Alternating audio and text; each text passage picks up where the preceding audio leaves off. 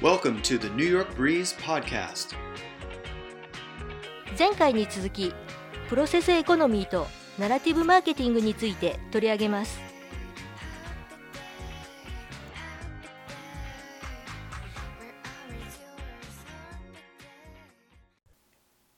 クリスさんに日本で使われているプロセスエコノミーという言葉について聞いてみましたまずプロセスエコノミーを英語で説明しなければいけませんねプロセスエコノミーとはプロセスを見せることで人々の共感を得てそのことによって商品がよく売れるということなので It means showing the process of making products can be a key to success. The process leads to getting people's sympathy and then the product sells well. So basically, what you're saying is it's a way to market a product by revealing the development process before a product comes to market, Reveal 明らかにするですね。 or maybe behind the scenes aspects of a product. behind the scenes 舞台裏この言葉を使えばよかったんだ Yes, I could say that I think the process economy and narrative marketing have some things in common What do you think? I think what some people in Japanese are labeling レイボーラベル付けするですね as the process economy falls into the category of narrative marketing. The goal seems to be the same generate audience interest with authentic and genuine content.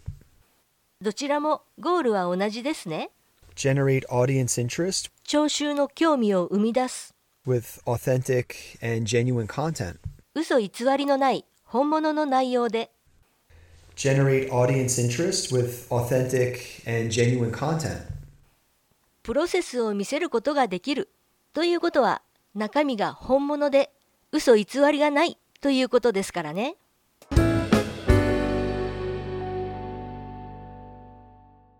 ここからあとは前回聞いた部分に出てきた語句の説明です。 Here's a phrase that you might not have heard in a while to jump on the bandwagon. For those not familiar, when you jump on the bandwagon, it means you begin supporting a music group, hobby, idea, person, or any trend basically, after it has become popular or successful. You could use it like this Why do people jump on the bandwagon instead of thinking for themselves? バンドワゴンは行列の先頭にいる楽隊車です。華やかな車が先頭にいたらつい乗ってしまいがちですよね。Another approach is to use the psychological term the bandwagon effect. バンドワゴン効果という心理学の用語もあるのですね。みんなやってるから自分もという現象ですね。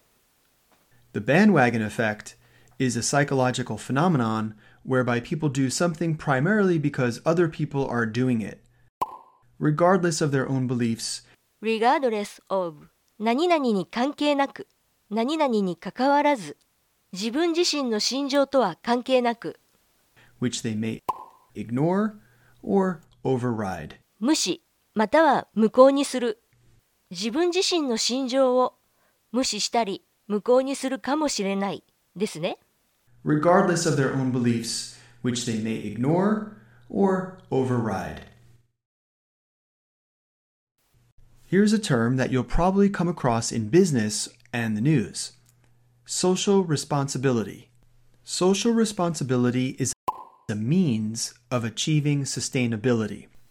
持続可能性を達成する手段 Social responsibility is the means of achieving sustainability. Adopting key social responsibility principles, such as accountability and transparency, 説明責任や透明性のような can help ensure the long term viability 長期にわたる実行可能性 and success of any organization or system. In 1999, John Elkington introduced the concept of the quote unquote triple bottom line, making the case that concern for society and the environment can coexist with an ambition for profits. 現在日本では至る所で SDGs という言葉が使われていますがジョン・エルキントンさんの導入したトリプルボトムラインはその元となるコンセプトですね。トリプル3つのものが何であるかもう一度聞いてみましょう。quote unquote triple bottom line, making the case that concern for society and the environment can coexist with an ambition for profits. 利益だけでなく社会と環境も含むのですね。ボトムラインとは決算書の最終業つまり収益損失の最終結果を指します。それまでの経済的なパフォーマンスに加え新たに社会と環境を企業評価の対象に加えることでより広い意味での企業の利益を定義するようになりました。ジョン・エルキントンさんについて調べてみると現在ではグリーンスワン再生型資本主義の到来という書籍が有名のようです。ブラックスワンは従来の知識では予測できないが起きた時のマーケットへの衝撃が大きい事柄のことで具体例としては2008年のリーマンショックが挙げられます。グリーンスワンの方は気候変動が引き金となる新たなグローバル金融危機のことです。気象学が注目されるのもわかります。Ethically sourced is a phrase that has become really common when describing products on a label or a company's website. Here's an example of how to use it in a sentence. A simple way you can tell if a product is ethically sourced is by looking at brands and companies' message behind their products, philosophy, values, and business. In recent years, words such as ethically sourced, fair trade, organic, and cruelty free have been trending, and acknowledging the issues behind consumption and coming up with ways to solve them have become topics of discussion. Fair trade is a global movement to improve the lives of farmers and workers in developing countries by ensuring that they have access to export markets and are paid a fair price for their products.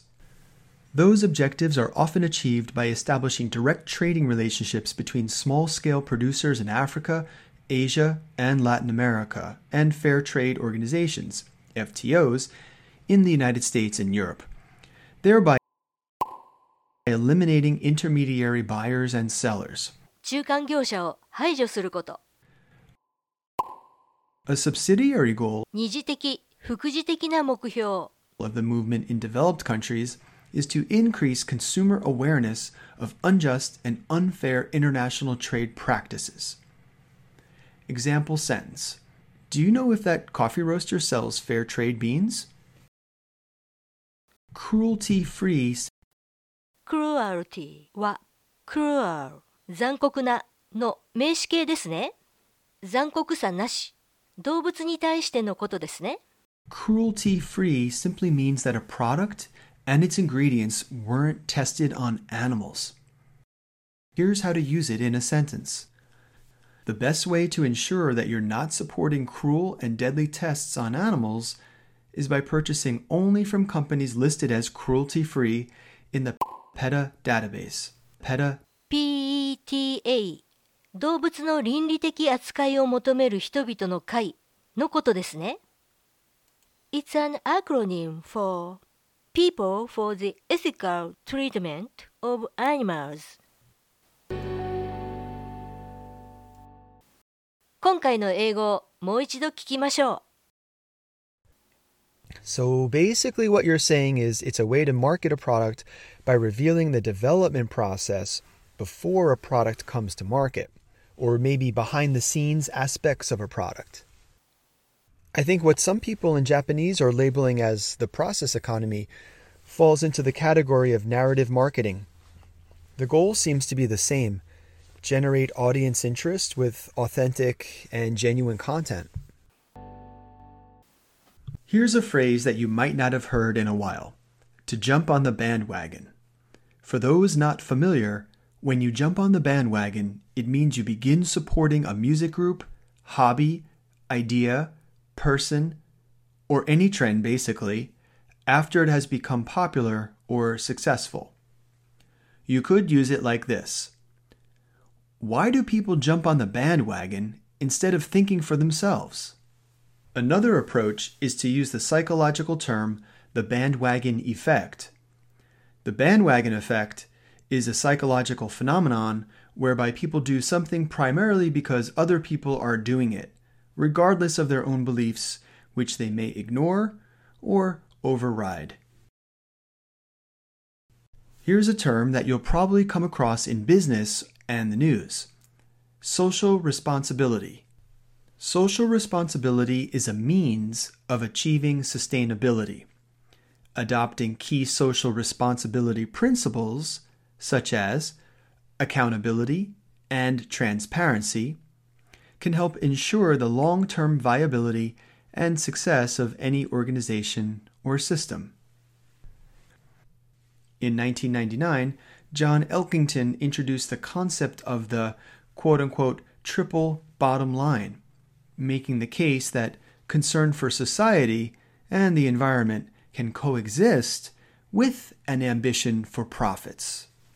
Ethically sourced is a phrase that has become really common when describing products on a label or a company's website. Here's an example of how to use it in a sentence.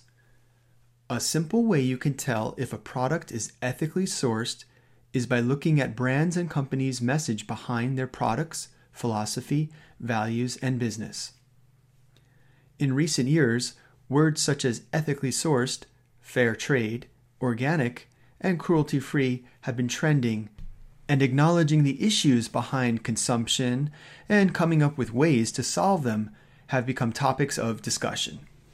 Fair trade is a global movement to improve the lives of farmers and workers in developing countries by ensuring that they have access to export markets and are paid a fair price for their products. Those objectives are often achieved by establishing direct trading relationships between small scale producers in Africa, Asia, and Latin America, and fair trade organizations, FTOs, in the United States and Europe, thereby eliminating intermediary buyers and sellers. A subsidiary goal of the movement in developed countries is to increase consumer awareness of unjust and unfair international trade practices. Example sentence Do you know if that coffee roaster sells fair trade beans? Cruelty free simply means that a product and its ingredients weren't tested on animals. Here's how to use it in a sentence. The best way to ensure that you're not supporting cruel and deadly tests on animals is by purchasing only from companies listed as cruelty free in the PETA database. Now it's time to bounce to the vocab.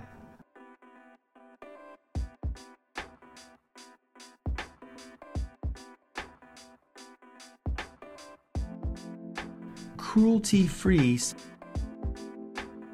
in the PETA database. Behind the scenes aspects of a with authentic and genuine content. Regardless of their own beliefs,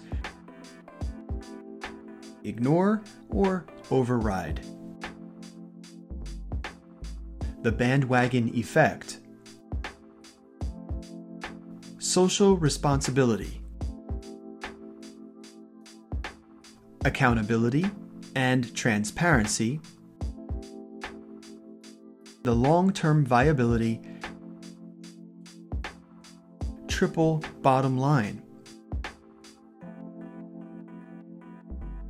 Green swans, black swans.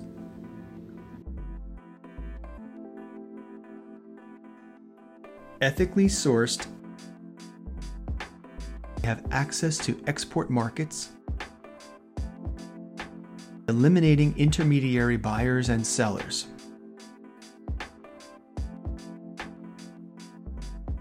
Unjust and unfair.